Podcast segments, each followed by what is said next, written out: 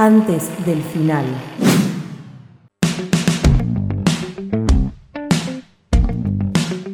Acá estamos, 19.38, esto es antes del final hasta las 21 horas. La semana pasada estábamos hablando acá en el programa y salió la idea de que Sari para, para este fin de semana armara una columnita sobre el tema de la reforma judicial.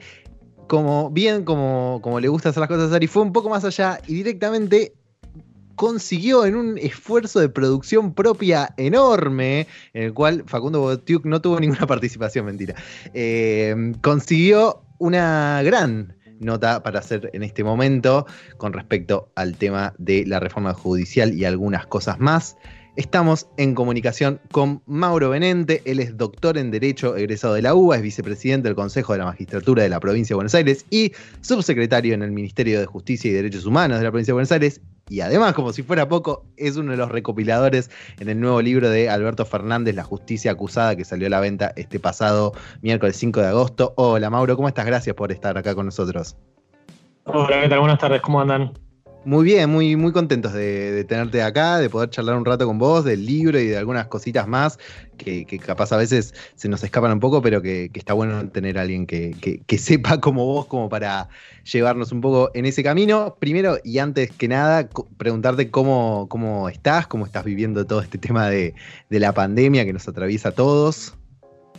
No, mm, me parece que que soy de, quienes no, se puede no se puede quejar, digamos. Eh, si bien la situación de, encierro relativo, porque en mi caso por las funciones que ocupo me toca salir bastante a trabajar, genera ciertas molestias, me parece que tenemos que estar pensando sobre todo en aquellos sectores más vulnerables que ya venían eh, en situaciones de subalternización histórica, de problemas vinculados a injusticias por acceso a determinados bienes materiales, pero también a ciertos recursos culturales, que en este momento la están pasando mucho peor. Así que me parece que, digamos, que más allá de fijarnos nosotros cómo la estamos pasando, tenemos que prestar mucha atención a cómo la están pasando aquellos sectores que, ya venían en, una, en un contexto de mucha fragilidad y que obviamente la, la pandemia va a catalizar esa,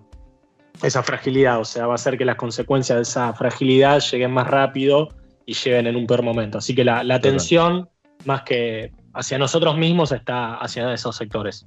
Completamente. Contame, para ir arrancando un poco, cómo, cómo surgió la idea del libro La justicia acusada, de dónde vino, qué fue lo que se plantearon una vez que arrancaron a trabajarlo. Bien, eh, el libro tuvo su origen en una conferencia que, fue a dictar a la Universidad Nacional de José C. Una de las universidades del conurbano eh, creadas durante, durante el kirchnerismo.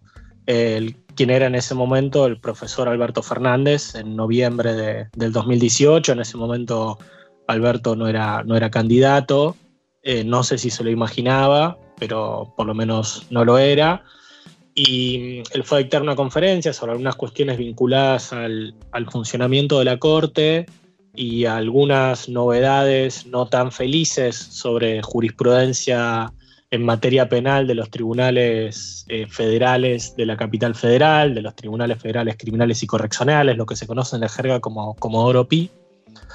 Y después de esa conferencia tuvimos una reunión de trabajo donde bueno, seguimos conversando sobre algunas cuestiones coyunturales de, la justicia penal, eh, en particular de, Comodoro Pi, y nosotros le compartimos algunos resultados de un programa de, investigación que habíamos iniciado en septiembre del 2017, vinculados en algunos casos al Poder Judicial y otros en particular al Consejo de la Magistratura, con algunos resultados nada interesantes sobre el funcionamiento del Consejo. Y entonces en ese marco Alberto nos propuso sumarnos con un capítulo en un libro que él estaba compilando, porque le parecía que, digamos, que los problemas que en general tiene el Poder Judicial son problemas que de alguna manera quedan reducidos en su conocimiento y en su, digamos, en su análisis a un grupo relativamente restringido de la dirigencia política y, de algunas personas que quizás tengan algún conocimiento técnico sobre eso. Y a Alberto le parecía que, los problemas que atravesaba el Poder Judicial eran tan potentes que merecían la publicación de un libro en un registro un poco más llano. Digamos, los, los abogados y las abogadas hablan en un lenguaje que no, se entiende nada. y este eh, libro apunta más a, algo más del, del, ciudadano de a pie, como se dice a veces, decís. Sí, la, idea es eso, ¿no? La idea es que, digamos, es ofrecer un, marco general de problemas estructurales que tiene el Poder Judicial de larga data eh, y algunas focalizaciones en cómo funcionó el Poder Judicial durante el gobierno de, Mauricio Macri y tratar de hacerlo en, la medida de lo que se puede en un registro que no sea tan, tan críptico para quienes no, se dedican a, los temas, a los temas jurídicos, digamos. Ahí hay, un tema para, repensar porque las instituciones de, la democracia eh, tienen que tener un lenguaje y tienen que tener un tipo de comunicación que sean de alguna manera cercanos a, a la lengua de los pueblos. Y el lenguaje judicial es un lenguaje que ha sido históricamente pensado para que el pueblo no entienda de qué se trata. Bueno, la idea en ese momento fue de combinar una publicación con problemas coyunturales y problemas más estructurales en un lenguaje un poco más cercano al lenguaje que usamos todos cuando no nos ponemos el traje de abogados o, abogadas. Totalmente. Y después, eh, primero era esa la idea y a partir de principios del 2019, eh, Alberto nos propuso que, el libro lo, armemos entre los tres eligiendo temas y, autores y autoras. Alberto eligió algunos de los, de los autores y autoras que escriban, con Federico Tea elegimos a otros, siempre, digamos, en constante comunicación. Eh, el libro estaba listo a principio de este año casi, pero bueno, con, con la pandemia y con la energía que, que todo el gobierno está poniendo para resolver ese asunto, obviamente la publicación quedó para, para un segundo plano y la pudimos materializar en este momento. Claro. Eh, justo mencionaste a Federico Tea, tu compañero en la, escritura del libro, y hoy leí una frase de él que dijo que la dirigencia política se beneficiaría si pudiera hacer un paréntesis en la grieta y escuchar argumento, argumentos. Em, ¿Vos esto lo ves posible? ¿Tuvieron ya algún comentario de parte de la oposición sobre el libro? ¿Piensa alguna manera acercárselos o solo van a ver qué repercusión tiene? No, no, por ahora no, hemos tomado la decisión de, acercarles específicamente el libro. Me parece que lo que estaba marcando Federico tiene que ver con algo que yo comparto, que es que la primera actitud de ciertos sectores de oposición, no sé si es de toda la oposición, diría que es de una parte, es eh, ni siquiera la negación de la, de la reforma, sino la negación del debate a reformar el Poder Judicial.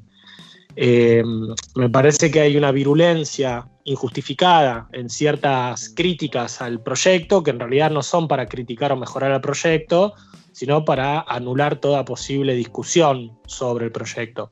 O sea, que la oposición salga, o que cierta parte de la oposición salga a decir que en realidad es un proyecto que viene a garantizar la impunidad de la vicepresidenta, bueno, en realidad lo que está haciendo ese proyecto es primero desconocer los alcances del proyecto y en segundo lugar lo que es ese discurso está haciendo es anular a quienes pensamos que hay que reformular el funcionamiento del Poder Judicial en nuestra calidad de interlocutores, o sea, si nos están posicionando en un lugar de garantes de la impunidad, nos están anulando como posibles interlocutores, con lo cual lo que no quieren es dialogar sobre eso. Entonces, me parece que que, en ese punto la, idea de cerrar la grieta, no sé si es tanto eh, trazar puentes, porque en algunos casos vamos a tener muchas diferencias, y eso es esperable que, suceda, sino más bien es eh, tener un puente de diálogo o de la posibilidad de tener un diálogo sobre aquello que queremos eh, modificar o mantener, porque el grave costo de negar la posibilidad de diálogo, la posibilidad de tener una discusión más o menos sensata sobre qué hacer con el Poder Judicial, es que el Poder Judicial va a seguir funcionando como está. Y la verdad es que no hay como muchos argumentos para conservar el poder judicial que tenemos. Siguiendo esta línea, eh, algo que dijo el presidente Alberto Fernández fue que sobre el libro fue que es un que él lo considera un insumo para alimentar el debate por la reforma judicial. Y al margen de lo que estábamos hablando antes de, bueno, el lenguaje que utiliza el, libro, ¿qué otras cosas decís que, hacen del libro así un insumo para alimentar el debate? ¿Y qué otras cosas, además del libro, faltarían que vos ves en, la sociedad, en los medios, que podrían ayudar? Bien, eh, yo diría dos cosas. Lo que, lo que el presidente envió como proyecto de ley al, al poder, al poder Legislativo y que ya empezó a, discutirse en el Senado, es, no es una reforma judicial integral, claramente, es fundamentalmente, diría yo, una reforma de un fuero particular, que es el que mencionaba antes, el criminal y correccional de, federal de la capital, eh, que fue, digamos, el fuero donde se notó con mayor eh, nitidez y quizás sea el fuero donde se note, porque los otros tienen otros problemas, un entramado entre eh, servicios de inteligencia, eh, politiquería, porque eso no es politización del Poder Judicial, a mí la palabra política me gusta, es politiquería, presencia de corporaciones empresariales y mediáticas, que en general son, son corporaciones muy promiscuas, y de alguna manera lo que, lo que trata de, hacer el proyecto con dos, cosas al mismo tiempo, por un lado fusionar lo que se conoce como Comodoro Pi con eh, el fuero penal económico de la capital federal, y por el otro lado, creando más juzgados con esas competencias, es de alguna manera desconcentrar ese entramado de poder que en la actualidad eh, funciona con 12 juzgados. El proyecto busca que de 12 se pase a 46, con lo cual es una unión de, del federal con el penal económico, esos son 11 más, 23 y la creación de 23 juzgados nuevos.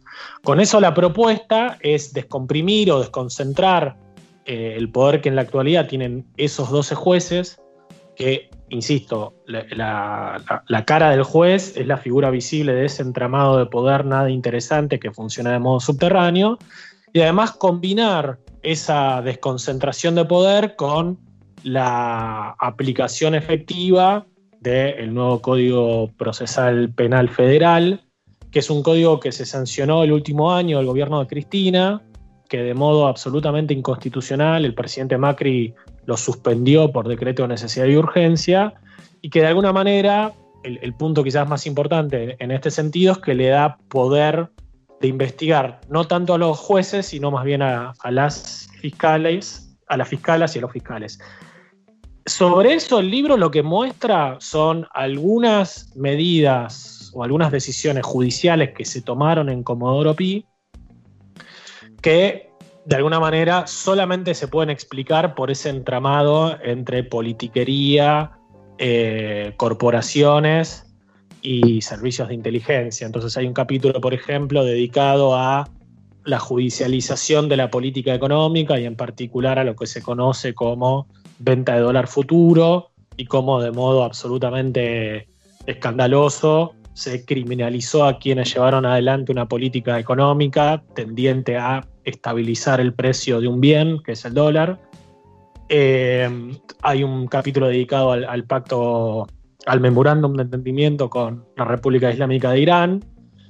Y después hay otras vinculadas, por ejemplo, a la figura o a la mal llamada figura del arrepentido, porque el arrepentido en realidad no se arrepiente de nada, o al abuso de las prisiones preventivas. Ahí hay un nexo entre algunas cuestiones que uno puede encontrar en el proyecto de ley que envió el Poder Ejecutivo al Senado y algunas cuestiones que, están en el libro. El libro, el libro también apunta a, dar luz sobre otros asuntos que no están en el proyecto de ley y que algunos de esos sí están como temas a trabajar por parte del Consejo Consultivo para el Fortalecimiento del Poder Judicial y el Ministerio Público, que eh, es este consejo asesor que el presidente creó vía decreto autónomo y que de alguna manera eh, tiene la misión de elevar en 90 días un programa de trabajo sobre, sobre temas vinculados al Poder Judicial. En ese marco, uno de los temas a abordar es el de la reformulación del Consejo de la Magistratura.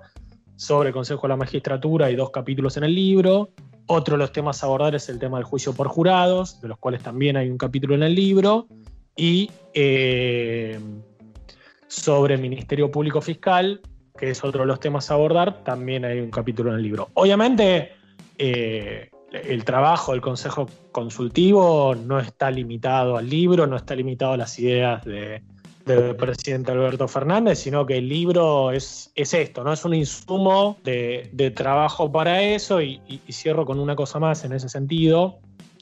Eh, si los proyectos de reforma del Poder Judicial tuvieran como fin garantizar la impunidad de alguien, controlar a la justicia y todos esos clichés que a veces eh, se leen en los medios de, de comunicación, lo peor que uno puede hacer es publicar un libro. Digamos, cuando uno hace las cosas mal, lo mejor que hay que hacer es que esas cosas mal se guarden o se escondan abajo la alfombra. Si uno pone en el debate público ciertas cosas, es porque el interés genuino no es garantizar la impunidad de nadie, sino más bien tener, después de muchos años, una discusión sincera sobre cómo reformular varios de los aspectos del funcionamiento del Poder Judicial. Claro. Estamos con Mauro Benente, es uno de los recopiladores en el libro de Alberto Fernández, La justicia acusada. Te pregunta Salodelo. Hola Mauro, ¿cómo estás? Gracias Ari, ¿cómo andas? ¿Todo bien? Yo eh, voy a decir que yo también trabajo, eh, vamos a contarle a los oyentes que Mauro es el eh, director del Instituto Interdisciplinario de Estudios Constitucionales de la UNPAS, donde yo también trabajo. así que bueno, de ahí de ahí nos conocemos. A mí, de este tema, lo que me interesaría saber, qué pensás, porque a mí siempre me da la idea de que a los gobiernos populares les cuesta disputar el sentido común. Digo, este asunto de los medios y, de los círculos de poder, como en algún momento eh, lo llamó nuestra vicepresidenta, eh, calan tan hondo y me da la impresión de que la producción y la reproducción del sentido común impiden que estas que estas discusiones tan, tan troncales en, un, en una democracia se lleven a cabo de manera seria y de manera eh, genuina, digamos, por parte de los medios de comunicación, de los poderes que, subyacen en, lo que vos denominás como Aropi. Eh, ¿Crees que en algún momento los gobiernos populares podrían eh, arrebatar el sentido común a esos formadores ¿no? que, que, nos, que nos atropellan con, un montón de, fake news y de, y, de información que, no es eh, exacta y que ni siquiera se acerca al debate propuesto. Y mira, es una buena pregunta. Yo lo que, lo que diría es, más o menos lo siguiente. En, en, América Latina pasa una cosa que es, que es rara, que es que en general los, los bloques de poder que históricamente han pisoteado las instituciones de la democracia representativa liberal son los sectores que se han mostrado públicamente como sus defensores.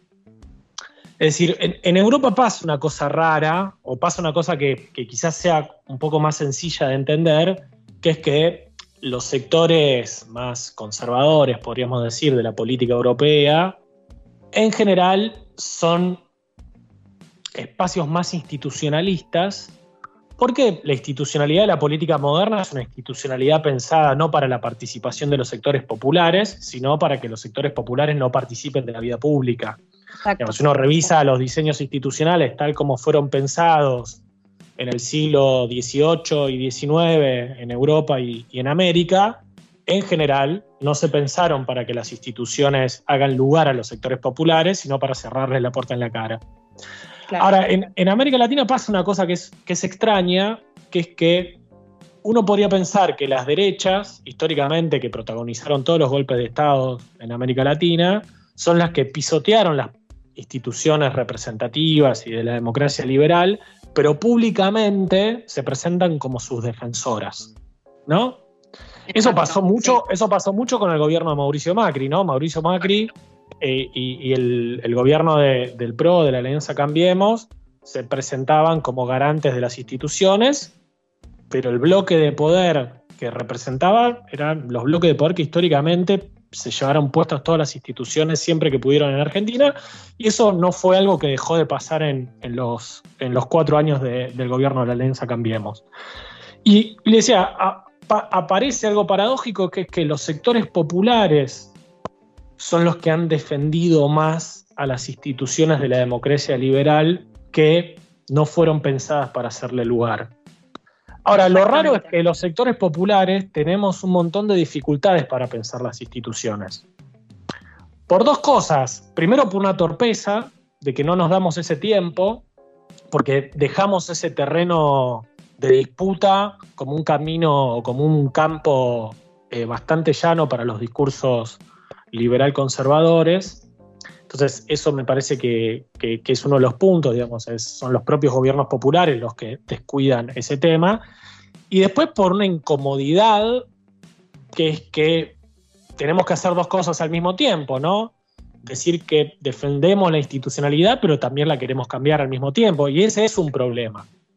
Porque yo creo que la, tarea nuestra y la, tarea en general de, los gobiernos populares tiene que ser eso, decir, bueno, nosotros no nos vamos a llevar puestas las instituciones, como hace la derecha, pero nosotros tenemos que transformar este sistema institucional que no fue pensado para hacerle lugar a los sectores populares, sino más bien para dejarlos del lado de afuera. Entonces, me parece que más allá de echar culpas a, a los sectores más conservadores y más concentrados en la producción de sentido, me parece que, el esfuerzo que tenemos que hacer es primero revisar, como yo creo, si no estamos dejando ese campo del discurso institucional, no lo estamos dejando como un, como un espacio de, de no atención.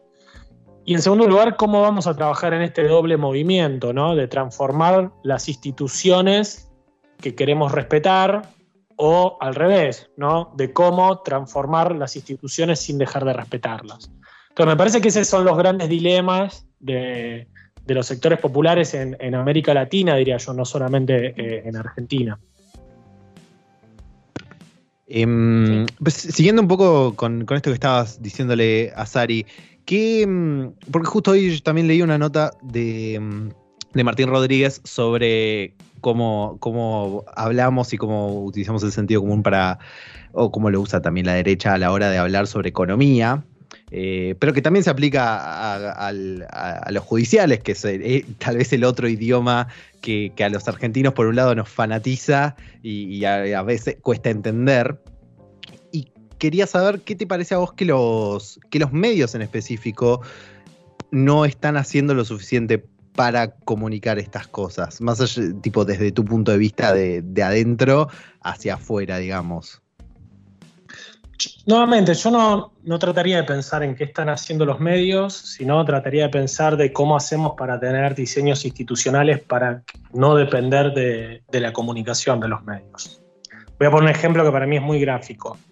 Em, hace tres semanas, un mes, por ahí un poquito más, eh, el gobierno nacional anunció la intervención de Vicentín y anunció que enviaría un proyecto de, expropiación. Eso se hizo en una conferencia de prensa donde había un representante del Ejecutivo, el propio presidente, y una representante del Senado, eh, la senadora eh, Anabel Lagasti. Eso es una muestra de cómo comunican dos poderes del Estado elegidos democráticamente. Sí, si a nosotros Fernández nos parece que fue un mal presidente, en el 2023 tenemos una opción de eh, votar a otra persona.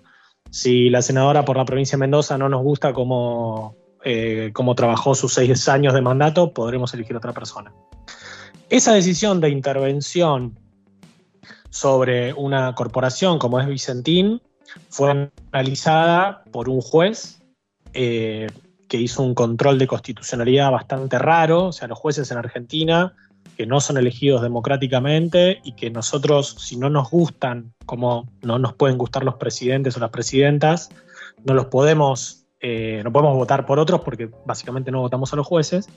Bueno, un juez no aplicó ese decreto y no dio ninguna conferencia de prensa explicando por qué no lo hacía. ¿Sí? De un lado tenemos dos poderes del Estado informando qué hacen, del otro un poder del Estado dictando una sentencia en un lenguaje que la ciudadanía no entiende y no dando ningún tipo de comunicación de por qué lo hace, por qué lo hizo y en qué términos.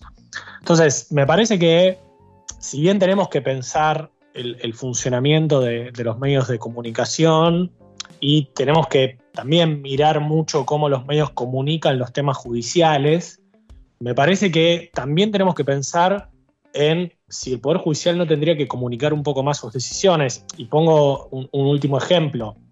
La semana pasada, eh, la Cámara Nacional de Apelaciones en lo Criminal y Correccional, que va a pasar al fuero, a la órbita de la Ciudad de Buenos Aires, dictó una acordada diciendo que el traspaso a la ciudad no le gustaba y le parecía que iba contrario a determinados tratados internacionales de, derechos humanos y demás. La fundamentación yo creo que, que fue paupérrima, pero más allá de mi opinión, los medios de comunicación rápidamente dijeron, ya la Cámara declaró inconstitucional el traspaso de la justicia o la reforma judicial. Obviamente que los medios comunicaron mal, porque eso no se puede hacer por, por acordada, la acordada no decía eso. Ahora, también hay un rol en el Poder Judicial de cómo comunica sus cosas. O sea, si el Poder Judicial se expide sobre un proyecto de ley, lo tiene que hacer de la forma en la que se maneja la política, que es que salgan a dar las explicaciones del caso de por qué creen que tal o cual norma de aprobarse podría llegar a ser inconstitucional. Entonces, yo lo que creo es, además de pensar en qué papel cumplen los medios en los temas judiciales, me parece que es un buen momento para pensar qué cosas debería comunicar el Poder Judicial, cómo y cuándo. Porque en general, una de las razones por las cuales no sabemos cómo funciona el Poder Judicial, no sabemos sus características, es por esta matriz de opacidad que en general ha permeado al Poder Judicial desde su propia creación. Totalmente. Bien.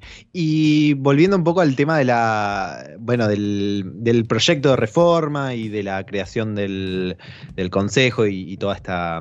Eh, la serie de medidas que se están tomando para, llegar a esto. Un poco lo que hablábamos, un poco de lo que trata el libro. En tus palabras, a qué, ¿cómo podrías resumir o explicar a qué apunta eh, la reforma en términos generales y, como dijimos, un poco más para la ciudadanía, si se quiere. No, bueno, lo que se envió al, Senado es un poco lo que te resumí antes, es disolver el poder concentrado que funciona en Comodoro Pi para juzgar ciertos delitos, en particular Comodoro Pi juzga delitos federales, y los delitos federales pueden ser porque ciertos delitos se consideran que afectan a, toda la nación, entonces no quedan en manos de las provincias. Esos delitos suelen ser los típicos narcotráfico, eh, no sé, falsificación de moneda, ese tipo de cosas, no están juzgadas por cada una de las provincias. Cada una de las provincias tiene juzgados que de alguna manera juzgan, valga la redundancia, los delitos que se cometen en su territorio. Y existe otra cosa que se llama la justicia federal que juzga este tipo de delitos que se considera que son de tanta gravedad que no podrían quedar librados a los poderes judiciales provinciales. Y lo otro que juzga la justicia federal, y en particular como Pi, son los delitos cometidos por funcionarios públicos. Eso durante el gobierno de Macri se transformó en una herramienta de persecución política, y entonces y es, una, fue una herramienta de persecución política no solamente llevada adelante por jueces, sino por un entramado de poder entre servicios de inteligencia, politiquería, poder judicial y corporaciones. Esa es una parte del proyecto que de alguna manera se trata de, descomprimir a través de la unión de los juzgados federales de Comodoro Pi con el Fuero Penal Económico y con la creación de más juzgados. Y después el, proyecto de ley une dos fueros que son el civil y comercial federal y el contencioso administrativo, y da algunas pautas de cómo se deberían crear los cargos judiciales que se van a, que se van a poner en funcionamiento, ya no solo en la capital federal, sino a lo largo de todo el territorio. Lo que yo creo que, digamos, lo más interesante que puede aparecer en términos de reformas estructurales del Poder Judicial, me parece que va a estar en, el, en, la labor del Consejo Asesor.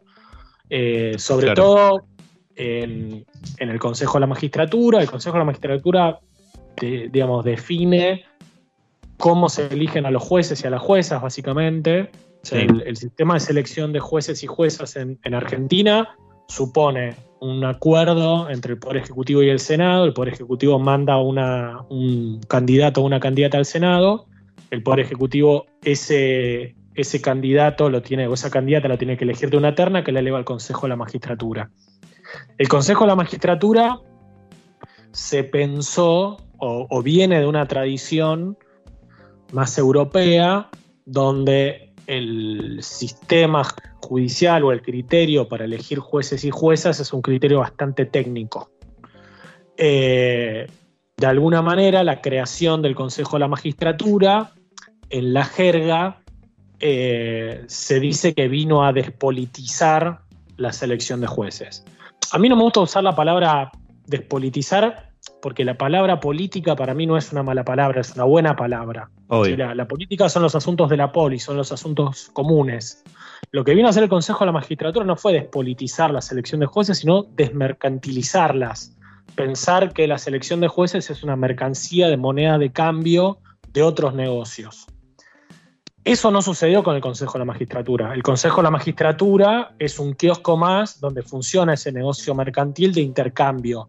De bueno, tal juez lo pongo por esto, por el otro y demás. Y eso se explica en parte por los pésimos criterios o los deficientes criterios, para, tampoco ser tan duros, los deficientes criterios que tenemos como, como herramientas para, de alguna manera, definir cuáles son los mejores o las mejores aspirantes. Entonces, creo que hay, una, hay un gran punto puesto en el Consejo de la Magistratura en ese sentido y también en el Consejo de la Magistratura en otro sentido que tiene que ver con la rendición de cuentas de los jueces y las juezas. Los jueces y las juezas que no son elegidas popularmente no rinden cuentas a la ciudadanía, pero tampoco rinden cuentas a otras instituciones.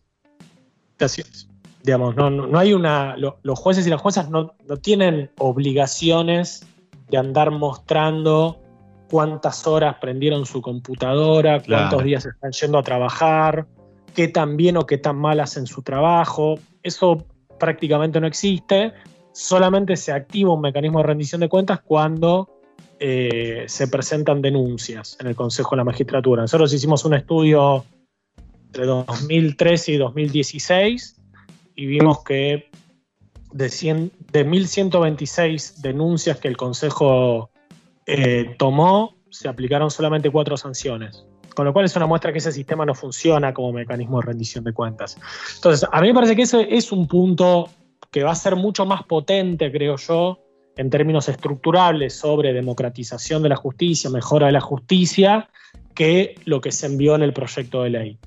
Y lo mismo uno podría pensar para cuestiones a trabajar en el marco de la Corte Suprema de Justicia de la Nación como del Ministerio Público. El Ministerio Público, de alguna manera, está dividido en dos partes, el Ministerio Público Fiscal, que son básicamente es el cuerpo encargado de llevar adelante las acciones penales, y el Ministerio Público de la Defensa, que es el encargado de defender a las personas, no solamente en los juicios penales, que no tienen recursos para hacerlo. Me parece que en esos puntos uno sí puede tener muchas más expectativas de reformas estructurales en el Poder Judicial. Lo que se envió ahora es una cosa puntual, que insisto, es sobre todo como Oro Pi. Lo que pasa es que ese punto puntual generó tanto daño y es una situación tan escandalosa que merece una especial atención y está bien que eso tenga un tratamiento quizás separado a las grandes cuestiones de reforma judicial. Clarísimo. Estamos hablando con Mauro Benente, uno de los recopiladores en el libro de Alberto Fernández, La justicia acusada. Eh, para ir cerrando, Mauro, em, primero, ¿dónde podemos encontrarte a vos en redes sociales, seguirte y eh, dónde podemos eh, averiguar para conseguir el libro? Eh, el libro entiendo que ya está en circulación en librerías a partir el lunes en puestos de diario y en dos semanas creo que sale una versión digital, más o menos los plazos son, son esos. Y a mí me pueden seguir en arroba Mauro Benente en Twitter, pero tampoco es que van a encontrar grandes cosas. Yo recomiendo que más que mirar Twitter lean un libro. Me encanta. Eh, gracias por tomarte este ratito para charlar con nosotros y, explicarnos todos estos temas que a veces resultan un poco más complejos eh, y nos vamos a acercar, por supuesto, al libro también para averiguar más. Dale, buenísimo. Muchas gracias a ustedes por esta linda conversación. Esto que escuchaste en realidad es un programa de radio. Antes del final. Encontranos todos los domingos de 19 a 21 en radiomonk.com.ar.